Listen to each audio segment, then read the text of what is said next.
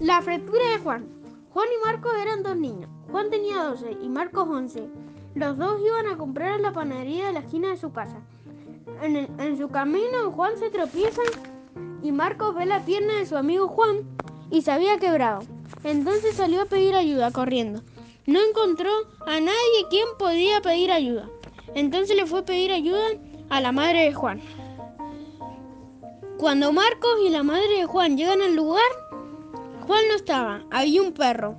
Después se fueron a su casa y Juan estaba ahí. La madre se sorprendió y se dio cuenta de todo el hecho.